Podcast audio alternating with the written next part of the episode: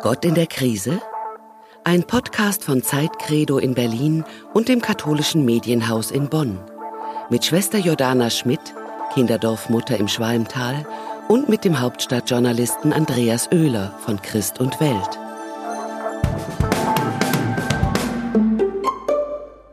Hallo Nonne.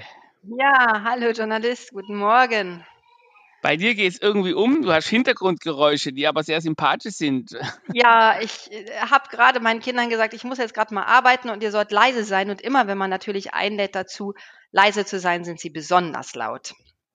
Kinderlärm ist ja bekanntlich äh, Zukunftsmusik, wie man immer so schön sagt, ja. Also genau, das ist ja eigentlich auch kein Lärm, ne? Darf ja nicht. Nein, genau, das ist immer. Aber wenn ich mein eigenes Wort nicht verstehe, dann muss ich doch mal sagen. Klar. Bleibe. Aber da die ja mal meine Rente finanzieren, werde ich vorsichtig sein und mich nicht beklagen.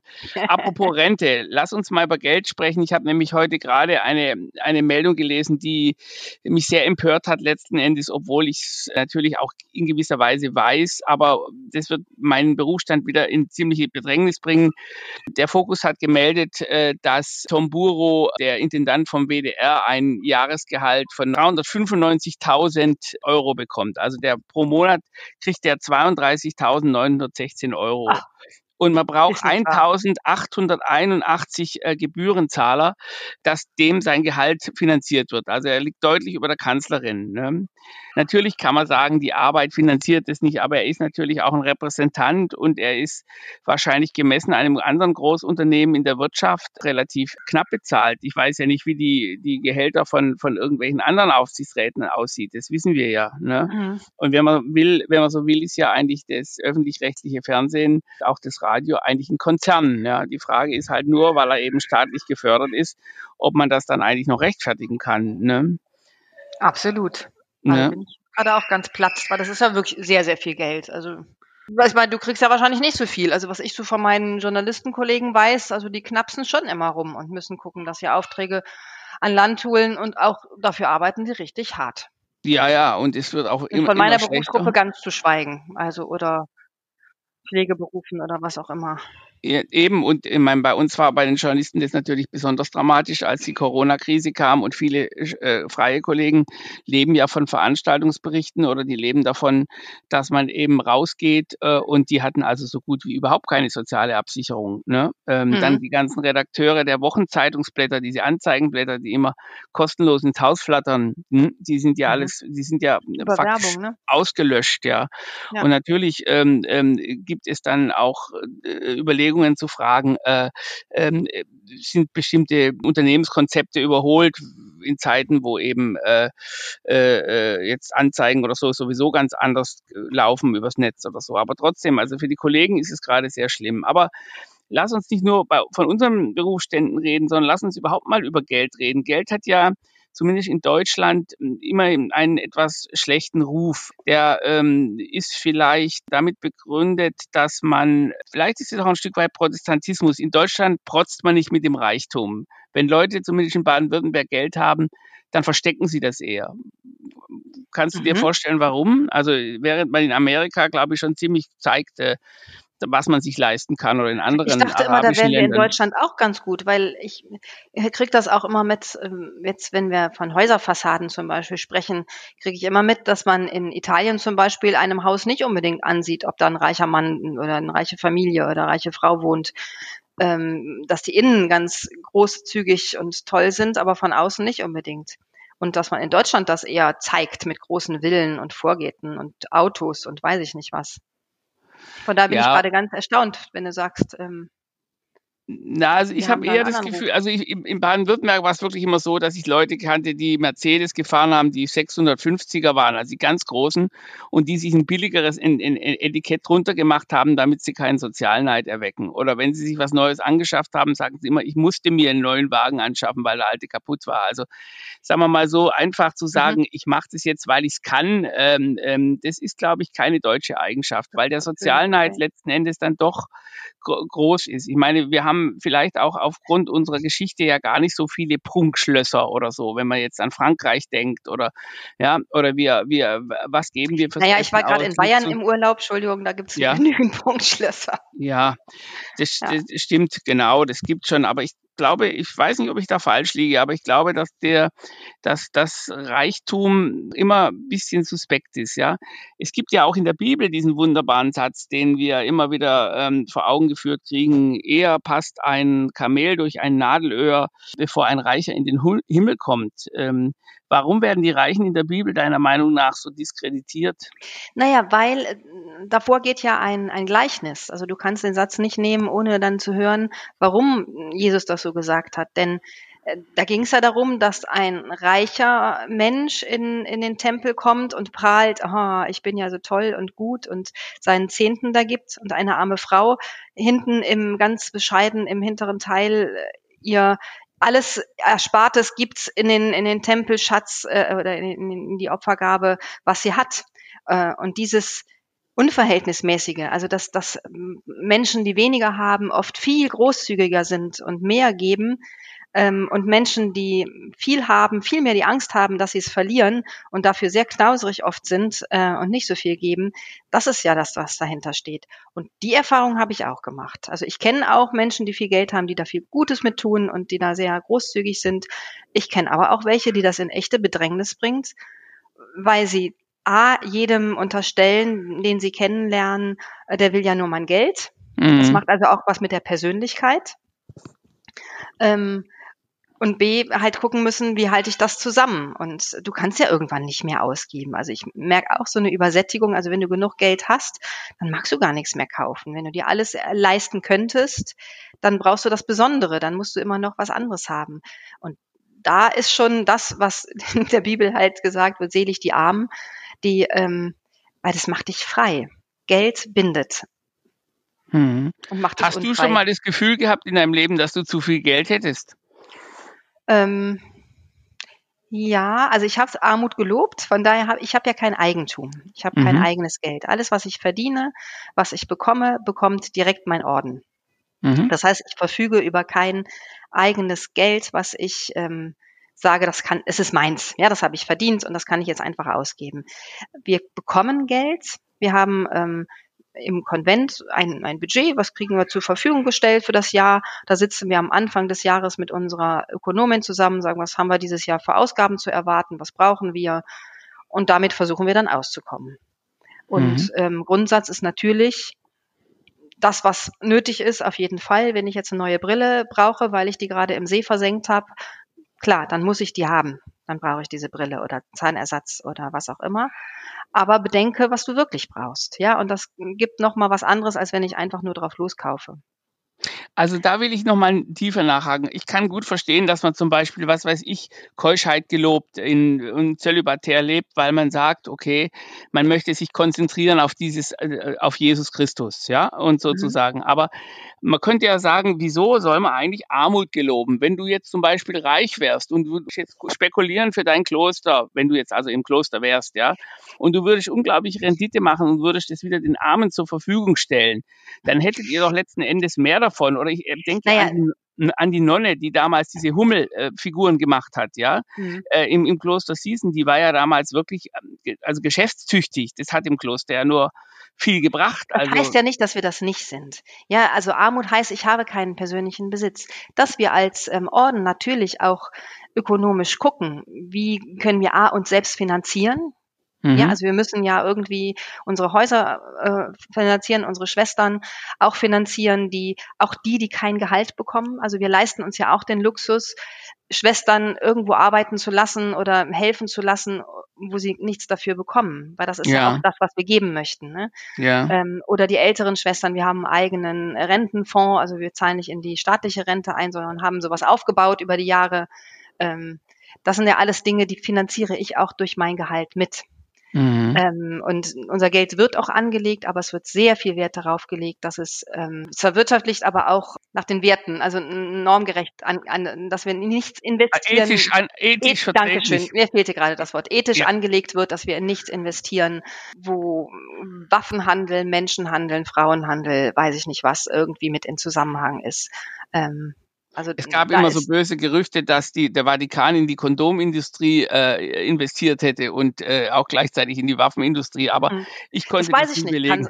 Kann, ja, kann, aber es kann genauso gut sein. Also ich kann ja nur für unseren Orden besprechen und da ist es sehr durchscheinend. Also wir haben ja. jeden, jedes Jahr auch ähm, Finanztage, wo uns dann wirklich auch klar, also deutlich gemacht wird, wo, ne, was investieren wir, wo haben wir unser Geld liegen, wie machen wir das. Also es ist ganz durchscheinend und wenn ich Fragen habe, kann ich jederzeit fragen. Ähm, mhm.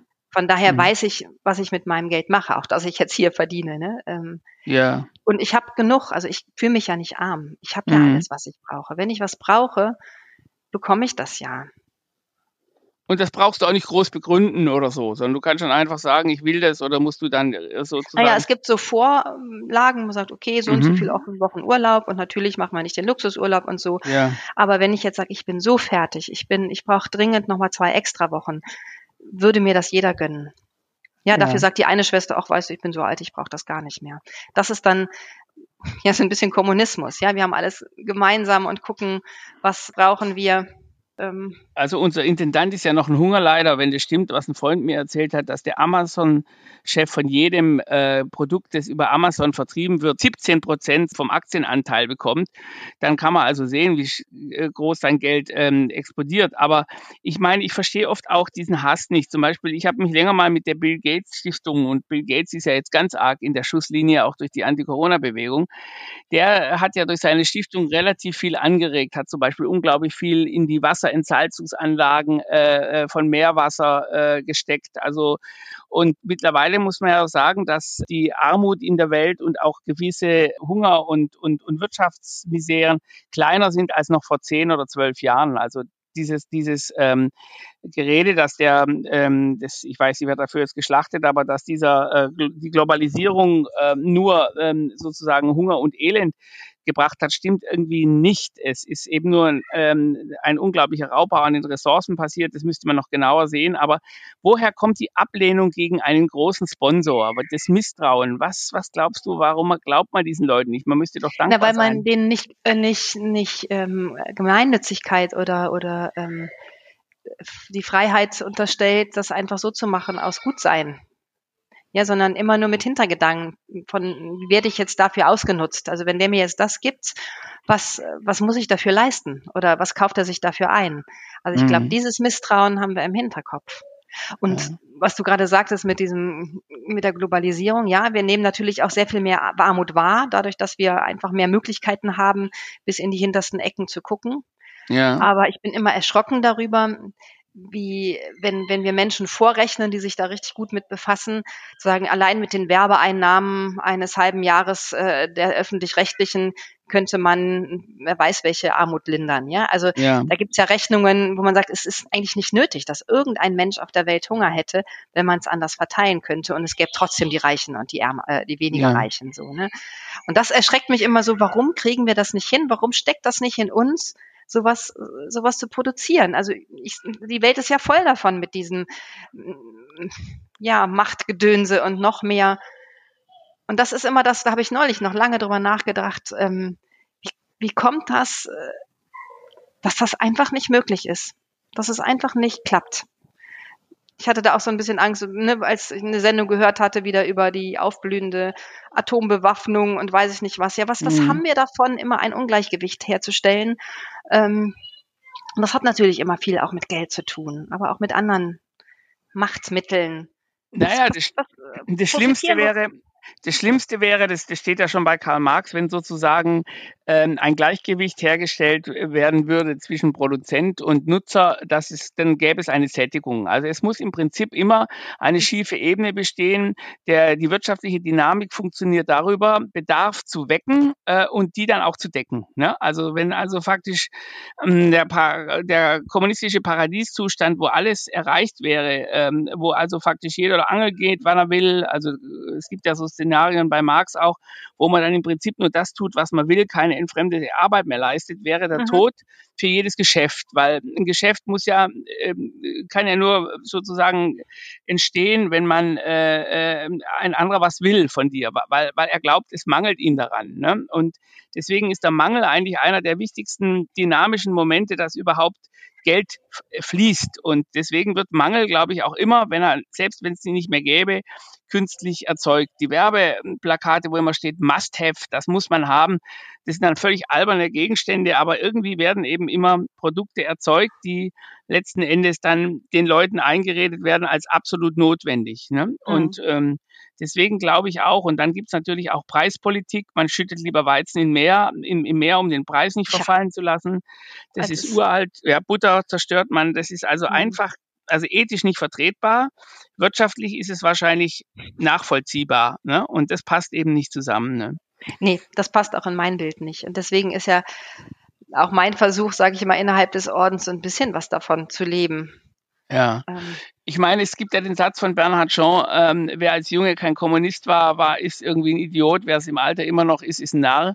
Und ich hatte natürlich als junger Mann auch immer mit, mit, mit diesen Theorien zumindest mich intellektuell auseinandergesetzt und war dann doch relativ schockiert, dass genau die äh, Systeme, die sozusagen auf die Gleichheit der Menschheit aussehen, die Menschen am allermeisten ausgebeutet haben. Ne? Ich wollte gerade sagen, also das, das stimmt ja auch nicht. Ne? Also es ist ja, ja nicht. Ähm, deswegen glaube ich, da haben sich die Orden doch über viele ja, Jahrhundert, Jahrtausend jetzt schon ähm, äh, etabliert. Klar, es gibt auch reiche Orden. Also es gibt auch wirklich Orden, die, die viel Geld angehäuft haben, aber es gibt doch da immer wieder den Willen, doch so eine Enklave zu sein, das gerecht zu verteilen. Und, Seid ihr die besseren Sozialisten? die Orden. Ach, weiß ich nicht, aber zumindest äh, versuchen wir das christliche ähm, Bild zu, zu leben. Ja, ja. und äh, also ich weiß, dass wir immer auch von unserem Geld spenden. Ja, also wenn, ja. wenn irgendwo Not ist, also da werden wir auch darüber informiert, dass wir jetzt unseren Mitbrüdern in ähm, äh, in dem Land, wo, weiß ich nicht, mir fehlen gerade die Beispiele, äh, müsste ich jetzt nachlesen, ähm, wenn irgendein Wirbelsturm war, wenn irgendwo Not am Mann ist, dass wir da auch Geld hingeben und sagen, okay, wir, wir unterstützen euch. Es gibt auch sowas Solidarisches untereinander, ja. Ähm, Gehörst du auch zu den Leuten, die Protestanten haben es da leichter, die vielleicht sagen, wie passt das zusammen? Reiche Kirchen in Rom, äh, irgendwelche Kunstschätze und auf der anderen Seite Armut? Oder würdest du sagen, nein, nein, es ist, sind zwei verschiedene Sachen. Man braucht diesen Reichtum eben auch den, als Vorgeschmack auf das Himmelreich. Äh, es gibt ja gute Gründe sozusagen, warum die Kirchen prunkvoll sein sollen. Ne? Ähm, ja, aber das kommt aus einer Zeit, wo es eigentlich nicht, jetzt nicht mehr nötig wäre, finde ich. Also Aha. heute müssten wir eigentlich was anderes zeigen. Aber wir haben diese Kirchen noch. Ähm, ich würde sie lieber ähm, ja als als Kulturerbe. Also es ist ja auch was Schönes. Es ist ja was, ist ja Kultur, Kirchenschätze. Ähm, aber ob da Kirche mit in Verbindung gebracht werden muss, das stelle ich in Frage. Also ich könnte mir auch gut vorstellen, dass Kirchenschätze irgendwie allgemeines Kulturgut werden und die Kirche sich auf andere Dinge konzentriert und nicht sich damit beschäftigen muss und Ressourcen vergeudet, ähm, um die zu bewachen und zu pflegen. Und der also Papst zieht in eine Vier-Zimmer-Wohnung mit Blick auf den, den vom Staat betriebenen... Naja, das hat er ja sowieso schon gemacht. Der steht, ja. ist ja nicht in seinen Palästen, sondern ist immer noch im Gästehaus. Ja, also der hat ja versucht, zumindest in seinen Möglichkeiten, auch ein Papst ist ja nicht allmächtig, zu zeigen, nee, ich will das nicht, ich nehme das nicht mit in Anspruch. Wir brauchen, glaube ich, Symbole, ähm, die uns vereinigen. Also ich bin gerne in Rom und ich bin gerne im Vatikan und gucke mir das Ganze an und denke, ah, das ist Weltkirche. Das hat ja auch was und das darf man auch nicht vergessen dass es, dass Steine auch eine Sicherheit geben oder ja. eine, ein Verbundenheitsgefühl. Das ist ja auch wichtig. Aber ja. da mal gut aufzuräumen und zu gucken, was ist nötig und was ist nicht nötig. Ähm, und das fällt ja schwer. Also es fällt ja, ja, hier schon den Kindern schwer, wenn die ihre Sachen aufräumen, sagen, okay, welches von den 100 Stofftieren dürfen denn jetzt mal verschenkt werden? Ja.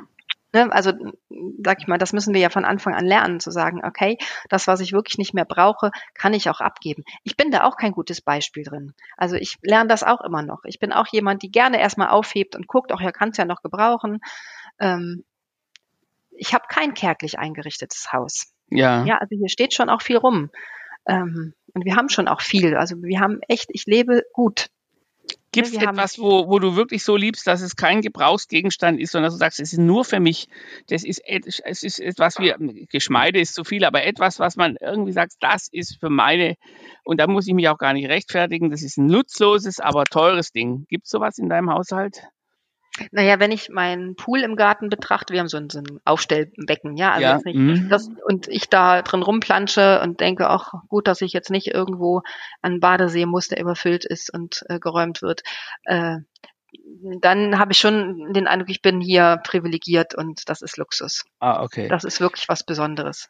Meine Schwäche ist, dass ich mir viel zu teure und viel zu viele äh, Federhalter gekauft habe. Also viel, Ah, okay. viel, ja, und äh, äh, man, es, es macht keinen Sinn, weil ich habe nur eine Hand und ich kann nur immer mit einem schreiben und die Gedanken Mhm. würden wahrscheinlich auch mal für einen dürren Bleistift reichen. Ne? Na gut, also, was bleibt Also ich glaube, da bin ich Gespräch? auch nicht so, so gefährdet. Ähm, Mhm. Ja. Aber ich, ich gucke auch immer, wo kriege ich gebrauchte Sachen her. Also ich bin auch schon auch Ja, ich auch. sparsam. Also ähm, ich gucke immer erst bei eBay Kleinanzeigen. Ich habe jetzt wieder Gardinen für ein Kinderzimmer gebraucht. Ich würde die Sachen auch bekommen. Ja, ich würde die auch anfordern können. Jetzt vom Kinderdorf sagen, ich brauche jetzt eine neue Einrichtung, weil ich ein neues Kind kriege. Ne? Ähm, aber das ist meine Haltung zu sagen, muss ich doch erstmal nicht. Ich muss doch Ja, nichts Neues also haben, ich wenn ähnlich. ich, wenn Mhm. ich doch erstmal gucken kann, wo kriege ich das günstiger her. Und da bin ich schon auch ähm, sehr kreativ drin, zu gucken, Ja, ich ich auch. Ich, ich, ich Und kaufe meine. hat immer irgendwo noch was rumstehen und denke, ach, das kann ich gerade gebrauchen. Und genauso versuche ich das aber auch. Ich habe jetzt auch Dinge abgegeben, wo ich sage, die brauche ich jetzt nicht mehr. Ich habe Instrumente hier im Haus, noch ein Schlagzeug von den Jungs, aber das brauche ich nicht mehr. Wer Mhm. möchte das haben? Ich stelle das zur Verfügung. Also ich gebe es weiter. Ich habe selber zur Verfügung gestellt. Und das finde ich das Schöne, wenn das so einen Kreislauf der Dinge ergibt. Und da gibt es Ja. ja. total schöne Initiativen inzwischen auch in Städten, ähm, zu sagen, ich kann das zur Verfügung stellen, dafür brauche ich aber das und das. Und ich finde, da können wir mehr von machen. Auch Sehr zu gut. Lasten der Wirtschaft. So. Ja, super gut, ja. Ich kaufe meine auf Flohmärkten immer meine Sachen, weil ich sage, ich, äh, man muss auch die Respekt, Respekt vor Waren haben, die entstanden sind. Es ist geronnene Arbeit von Menschen und wenn die noch funktioniert, äh, dann kann ich, ähm, kann ich das Und da durchaus gibt's auch wunderbare Sachen. Ich liebe Eben. Flohmärkte und Dings. Ja, da gibt's echt Sachen, oft viel schönere, mehr Auswahl, als ich mir irgendwo erträumen könnte. Besser gearbeitet von früher und so. Genau. Na gut, was bleibt von diesem Gespräch? Eine Vierzimmerwohnung für uns alle auf jeden Fall, der Papst und ich auch. Dann brauche ich noch zwei dazu, aber das kriegen wir hin. also, Alles gut, dann Bis gib nicht so nächste viel Geld Woche. aus in der nächsten Woche. Genau. ja, okay. Ja, sag gut. mein Horoskop Tschüss. auch. Soll ich lassen? Ja, nichts Ah, okay. ausgeben. Ja, Nichts gut. ausgeben, das ist Ja. schwierig, aber Ja, gut. Essen und Trinken wird überschätzt. Bis dann. bis dann. Tschüss. Tschüss. Das war ein Podcast von Zeit Credo in Berlin und dem katholischen Medienhaus in Bonn.